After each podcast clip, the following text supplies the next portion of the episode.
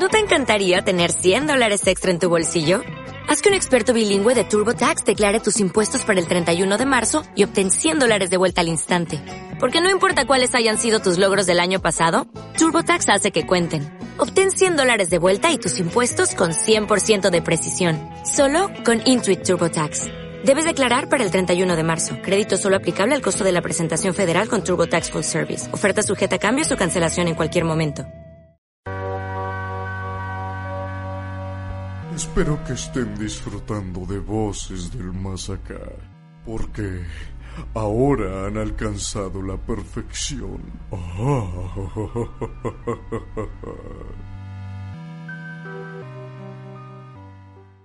¿Cuándo nació Astroboard y por qué el nombre? Bueno, Astroboard, eh, básicamente el canal, digamos, lo hice, o sea, empezó como, como es ahora, digamos, el año pasado. Yo si ya tenía el canal antes que hacía música, empecé a hacer este tipo de animaciones a, tipo en agosto más o menos, que fue como cuando empecé, cuando subí el primer video básicamente titulado como Astroboard, digamos, o sea, ya con ese nombre ese nombre en realidad es como una variante, digamos, de, de mi nombre anterior artístico, que era August Bort, pero como que ese era el nombre musical, entonces yo quería como otro nombre, no quería como pertenecer como con el mismo nombre, entonces lo combiné con Astro Boy, que es como un, un dibujito japonés, que fue como muy revolucionario para la industria de la animación en, en una época muy de justamente de crisis de, de animación, entonces nada, fue como esa mezcla de nombres y terminó como Astro Board. ¿Sentís que hay una crisis en la animación actualmente o está en un auge más este, por otros canales? Y yo no sé si está en una crisis, estamos bien como en una, como, como que está experimentando mucho la animación de hoy en día. Yo creo que se viene una mejor etapa que la que hay ahora, realmente no me parece como que estemos en la mejor etapa de a nivel animación, ya sea por eh, animaciones de, canales, digamos, que es como que están, terminan siendo como casi todos, eh, todas animaciones como con el mismo estilo, como casi exactamente iguales, pero a la vez se ha globalizado tanto el tema de, poder hacer animaciones desde tu, desde tu propia casa, que también están saliendo muchos animadores independientes que me parece que están como renovando un poco la esencia de la animación. Y justamente por eso para mí es como que está como en una, en una transición hoy en día para mí, más que nada. ¿Te acordás cuál fue tu primera animación? La primera que hice, la, la hice, me acuerdo que cuando tenía 11, 12 años más o menos, que yo en ese momento usaba un programa que se llamaba Pivot, que era un programa que era tipo para, para hacer eh, animaciones con muñequitos de palito, tipo era muy, muy 2012, muy el contenido de, de ese momento. Entonces, esa fue como mi primer vistazo hacia lo que es la animación, hacia lo que es un fotograma, un dibujo por dibujo y todas esas cosas, que yo no tenía idea, como que ese programa me dio un vistazo de cómo es una animación. Así que yo creo que todas esas animaciones de palitos vendrían a haber sido mi, primer contacto con la animación, digamos. O sea, arrancaste de forma autodidacta. Sí, sí, sí, sí, desde, desde chico que, que siempre traté, como que siempre me gustaron tanto las animaciones que justamente eso, trataba de buscar la forma de poder hacerlas, pero nada, como que lo hacía con lo poco que se podía, digamos que era justamente eso, el programa para mover muñequitos de palitos. ¿Y esa primera animación que viste? Primera animación que vi, y yo creo que todo, todo lo que es Cartoon Network, que justamente es lo que me inspira hoy en día, eh, es todo lo, todo lo primero que consumí, digamos. Es genial como esto, ¿no? Interesante de agarrar algo de nuestra infancia y darle ese tono de inquietud, ¿no? Porque me parece que es como una línea que sigue la, mayoría de tus trabajos, que no sabes qué va a pasar con ese material que antes vos lo tenías en un pedestal de, de inocencia, de infancia y que hoy por ahí lo ves en, a los veintipico o terminada una, arrancada una adolescencia un poco más madura y, como que se reconstruye de alguna forma esa imagen inocente, le das un, un, tono propio, ¿no? Es bastante interesante codificar eso, por eso te quería preguntar cómo es tu proceso creativo a la hora de trabajar. Y bueno, justamente hablando de eso, ponerle, eh, más que nada lo que la esencia que trato de buscar en, en lo que genera cada animación, digamos, es justamente eso, es lo que yo sentía en cuando veía Cartoon Network, pero no cuando veía un Cartoon Network normal, sino que cuando lo veía a las 3, 4 de la mañana, sentado solo en el sillón en medio de la noche con 9 años, era como una sensación medio rara, ¿entendés? Era como que pasaban los capítulos más raros de los dibujitos, te sentías solo en ese momento, sentías que estaba todo como, estaban todos durmiendo, el mundo estaba parado y vos viendo dibujitos. Entonces, esa es como la esencia que siempre traté de buscar, eh, que es lo que más me acuerdo de chico de, de ver animaciones justamente. Y a mí me pasa, me hace recordar no solamente a los capítulos más inquietantes de Coraje el perro cobarde, por ejemplo, que también hay un video dedicado en tu canal. Me gusta esa, esa estética y aparte es como que le das como un filtro, en algunos videos hay como una especie de filtro que te hace acordar a los televisores de tubo también. No sé, a mí me da esa sensación. Sí, sí, sí, sí, sí, trato también eso, como de meterla ahí efectito y también como toda la, la ambientación sonora y todo que parezca grabado en un tele de tubo justamente por eso, por por recordar esa esencia de esa etapa de justamente eso, también ver animaciones en tele que tuvo, que era como también es otra estética, te da sí, otra total.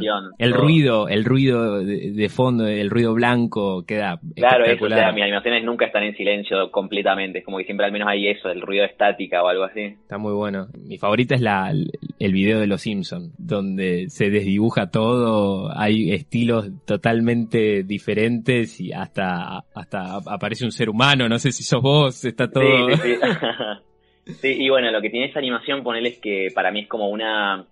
Eh, fue como terminar una etapa en el canal por una cuestión de que fue la última que hice con el celular, digamos. Yo antes animaba con el celular y esa fue la última que hice con celular antes de pasar a animar con computadora. No, entonces, entonces lo que traté de hacer en esa, ponele, fue como justamente eso. Tratar de darlo, como yo ya sabía que la próxima iba a ser con computadora, dije, bueno, voy a tratar de darlo todo con el celular para que vean más o menos el potencial que tiene poder animar en un celular y por eso también tiene como, está, es tan diferente al, a las primeras, ponerle que es como que esta está mucho más sombreada, está como, combiné todos los estilos que pude, ya sea ponerme a mí como persona, como Melo Simpson, ponerle todo maquillado muy mal, como también, no sé, la parte en la que está lisa con una boca realista y como un final triste, como que fue como terminar como una etapa básicamente, como que traté de rejuntar todo y hacerlo todo, potenciarlo con el celular, digamos. Se notó, se notó y está bueno eso que decís porque como que también anima, mejor dicho, nunca mejor dicho, a otras personas a, a, por lo menos intentarlo ver las posibilidades que si tenés ganas, o sea, y, dándole, dándole pata a lo que te gusta, podés llegar a hacer grandes cosas hasta con un celular. O sea,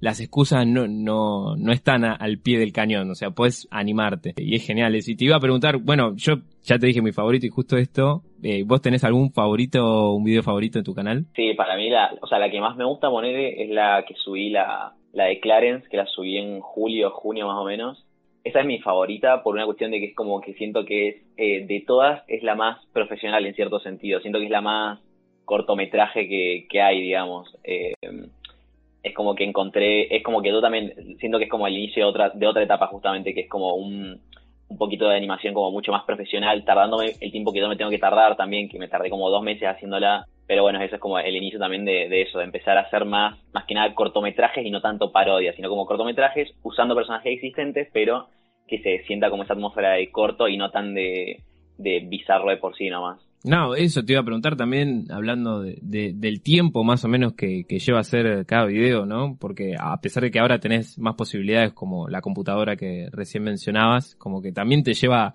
su tiempo porque intentás como de alguna forma superarte, ¿no? o lo ves así? Sí, sí, sí. O sea, esto me pasa, o sea, mientras más público también vas sumando, más presionado te sentís a mejorar el contenido, ¿entendés? Claro. Eso es como medio que doble filo, pero, pero ponele, yo antes, las primeras que hacía, eh, las hacía en tres días, ¿entendés? Tipo, en tres días hacía la animación.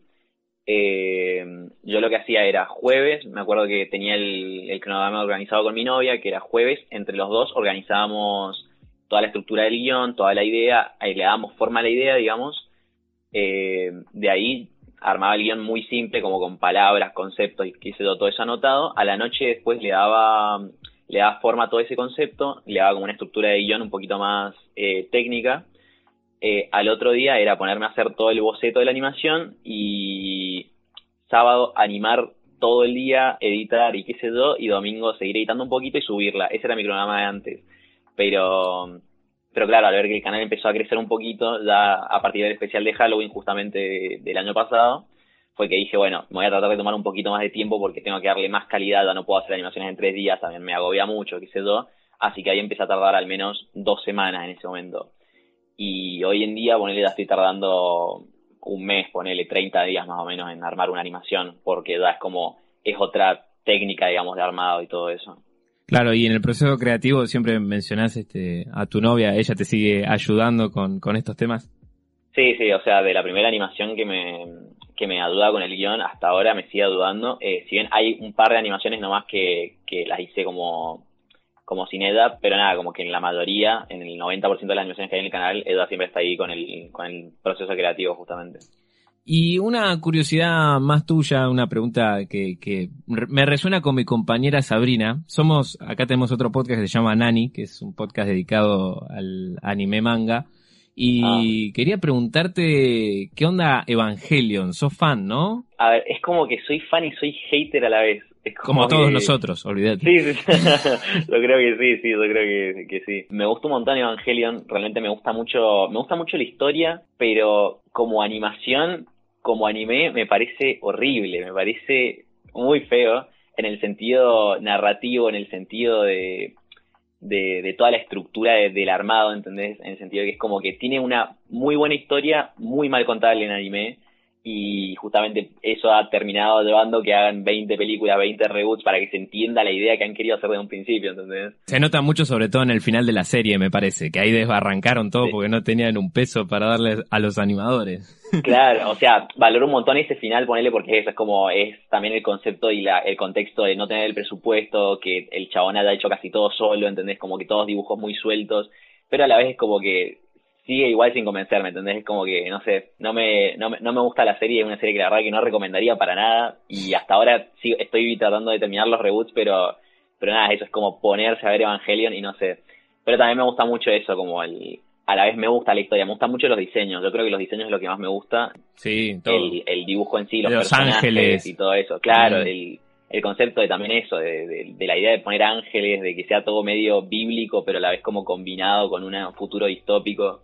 Y nada, y todo eso, por eso también tengo tatuado al, al EVA 01, porque nada, es como que me parece, me parecen muy buenos diseños.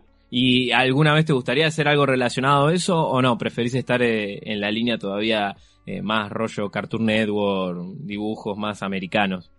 Y en realidad es porque no me, no, no me animo todavía justamente a, a parodiar un anime, porque es como un estilo totalmente diferente. Sí, Yo siempre sí. lo que trato de hacer en las parodias es conservar un poquito la- el diseño original del, de la animación, eh, que bueno, justamente también eso hace que tarde bastante, que tengo que verme muchos capítulos de la animación, tengo que analizar cómo está hecha, cómo está compuesta, los fondos y todo eso, y el anime es muy complejo realmente de, animar por una sola persona, ¿entendés? Entonces como que yo todavía no me animo, no me siento capaz de, de llevar justamente eso, que se, que se siga sosteniendo la esencia del anime en una parodia. Bueno, hacer videos como los tuyos, bueno, ya sabemos que Internet es una amalgama de, de cuestiones y situaciones, ¿no? Pero los videos pueden, material, cualquier material puede atraer personas de todo tipo. Te quería preguntar ya, entrando de lleno, ¿qué es lo más raro que, que te apareció en esa interacción con la gente de Internet?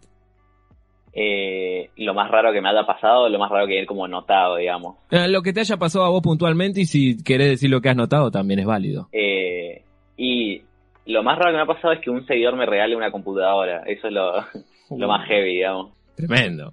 Sí, sí, sí. O sea, justamente yo antes animaba como, digamos, en, en una... O sea, después de celular pasé a animar una notebook y claro, el notebook me- se me caía a pedazos, literalmente. Era como que se trababa, se me crashaba el programa, me Sí. renderizaba, estaba 24 horas renderizando la animación, qué sé yo. Entonces, nada, de un momento al otro un chabón me, me tiró, te regalo una computadora, bueno, estuvimos hablando, qué sé yo, y me la terminó regalando, me llevó acá y me compró también la, la webcam, el micrófono para poder streamear también, como que no sé, me, me consiguió todo el chabón este, así creo que es lo más raro que me ha pasado. Qué bien, qué bien, raro, bien. Sí, Raro sí, sale raro, bien. Pero lo mejor que me podía pasar, claro, sí, sí, sí. Qué bien. ¿Y, y, y raro sale mal? No, por suerte no. Eh, no, no, por suerte nada, nada malo. Nada, nada fuera de lo común. Bueno, bien ahí. Bueno, dibujos también te han llegado de, las personas que te siguen. Sí, sí, sí, sí. Eh, y quería preguntarte, así más para, para el futuro y también como una curiosidad, ya que tenés muy presente a Cartoon Network, ¿qué onda Adult Swim? ¿Mandaste algo de tu trabajo? Sí, he, he intentado mandar, he intentado por, por todos los medios también, tipo he, he hecho ahí casi que tendencias en Twitter para, para que etiqueten a Adult Swim para, para ver, para que vean las animaciones y todo eso. Me acuerdo que hasta, hasta Dross en su momento me ayudó con eso y también etiquetó a Adult Swim y todo. Y nada, esa, esa parte no funcionó, no funcionó el hecho de tratar de que me den bola por Twitter. Así que me acuerdo que mandé un mail, pero medio que me lo rechazaron porque justamente es como que no, como que en el mail te ponían que no, no habrían links y qué sé yo, y como que nada, por eso tenían que rechazarlo y qué sé yo, y nada, y ahí no he encontrado otra forma de comunicarme. Así que, así que nada, es como que para entrar a Dulce necesitas como tener el contacto muy directo prácticamente. Bueno, nos ponemos en campaña para conseguírtelo, olvídate. Nos ponemos la camiseta desde acá, olvídate. Eh, y bueno, y ahora estás más a full con Twitch, ¿no? Astro, Astro Show. ¿Puedes contarnos un poco de eso? Ajá, el canal secundario de YouTube se llama Astro Show, que es donde subo, resubo los directos de Twitch. Eh, pero sí tenía ganas de mandarle a ese lado por una cuestión de que yo no conocía a mi comunidad, ¿entendés? Al ser animador y al ser como, al no mostrar mi cara, al no mostrar quién soy ni nada, eh, yo no conocía a nadie en mi comunidad, no conocía ni, ni la edad, ni, ni qué tipo de comunidad tenía, ni, ni, qué, ni de dónde me seguían, como que no conocía literalmente nada, ¿entendés? Entonces, justamente lo que me sirvió Twitch fue como empezar a conocer a, mis seguidores, empezar como a, a conocer esa comunidad que, que, que formaba Astro, Astroboard. Y nada, eso es lo que, lo que me gusta, ¿entendés? Tipo, poder hablar con la gente que, que sigue al canal, justamente. Poder hablar de forma directa, digamos. Sí, eh, está genial entablar esa, esa conversación con los que te siguen. Y también tenés otros proyectos, me comentaste que, que estás en algo, con un corto, ¿podés comentar un poco de eso? Sí, o sea, eh, este mes estuve laburando como en una especie de cortometraje, digamos, pero, pero ahí creo que no puedo contar mucho, digamos, porque no, no sí, sé sí, qué sí, sí, Pero bueno, hay algo ahí, hay algo que está, Ajá, exactamente, hay algo que, o sea, ya, ya lo terminé, así que probablemente recién el mes que viene ya ya diga qué onda y todo eso. Pero bueno, eso es como una especie de... O sea, dirigí mi primer cortometraje video minuto, básicamente. Qué lindo, qué lindo. felicidades, bien ahí. y bueno, estás ah, también sos vocalista y guitarrista de Paranoia Coffee Club. ¿Podés contarnos un poco también? ¿Cómo, es esa, esa área? ¿También tiene relación con el trabajo que haces? Tipo, ¿te dan una mano con la musicalización o algo? ¿Se, se relacionan esa, esas dos áreas? Eh, no, la banda en realidad, o sea, eh, esta banda yo la tenía desde que tengo 15 años, tipo, literalmente hace ya 5 años que, que formo así, que vengo de banda en banda, pero siempre ha sido como la misma. Y, y antes, o sea, justamente empezó la pandemia y se estancó la banda porque justamente eso, no podíamos juntarnos, no podíamos hacer nada, así que tenemos solo dos temas grabados y hasta ahora no nos hemos vuelto a juntar por una cuestión de que eh, al haber pasado casi que dos años en pandemia, como que ya estamos todos en otros proyectos y qué sé yo, pero está como la banda está parada, pero no está separada ni nada, tipo está en stand-by hasta que hasta que nos volvamos a reunir, digamos. Acá se puedan coordinar los planetas, me parece perfecto. Exactamente. Bueno, ¿y cuál es, eh, se nos puedes adelantar si estás preparando algo el próximo video para tu canal? ¿Estás haciendo algo? ¿Hace poco publicaste? ¿Qué, qué va a pasar? ¿Qué va a pasar con, con Astroboard? Eh, bueno, este 31 justamente eh, sale el especial de Halloween de este año, porque algo que me gusta mucho también de, justamente los, haber visto dibujitos durante toda mi vida, es, me, encantaba todo el tema de especial de Navidad, especial de Halloween, como que... Las casitas del horror. sí, sí, exactamente, muy, eh, me, gustaba mucho eso, lo de los Simpsons, la casita del horror, tres historias, parodias, es como todo lo que me gusta.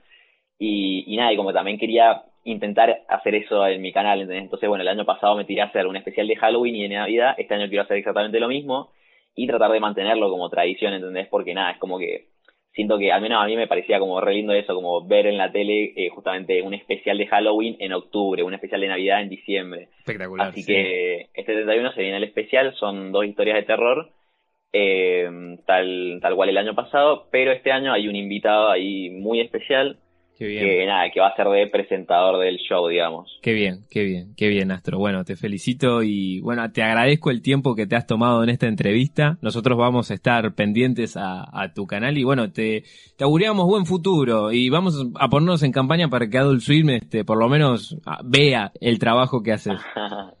Esperemos, ojalá, ojalá. Bueno, muchísimas gracias por, por el contacto, por haberte comunicado. No, muchas gracias a ustedes por contactarme justamente. Bueno, un abrazo grande. Eh, nos vemos, Astro. Cuídate. Nos vemos, cuídate. Se ven bien, chicos. Se ven muy bien hoy. Y más escuchando voces del más acá.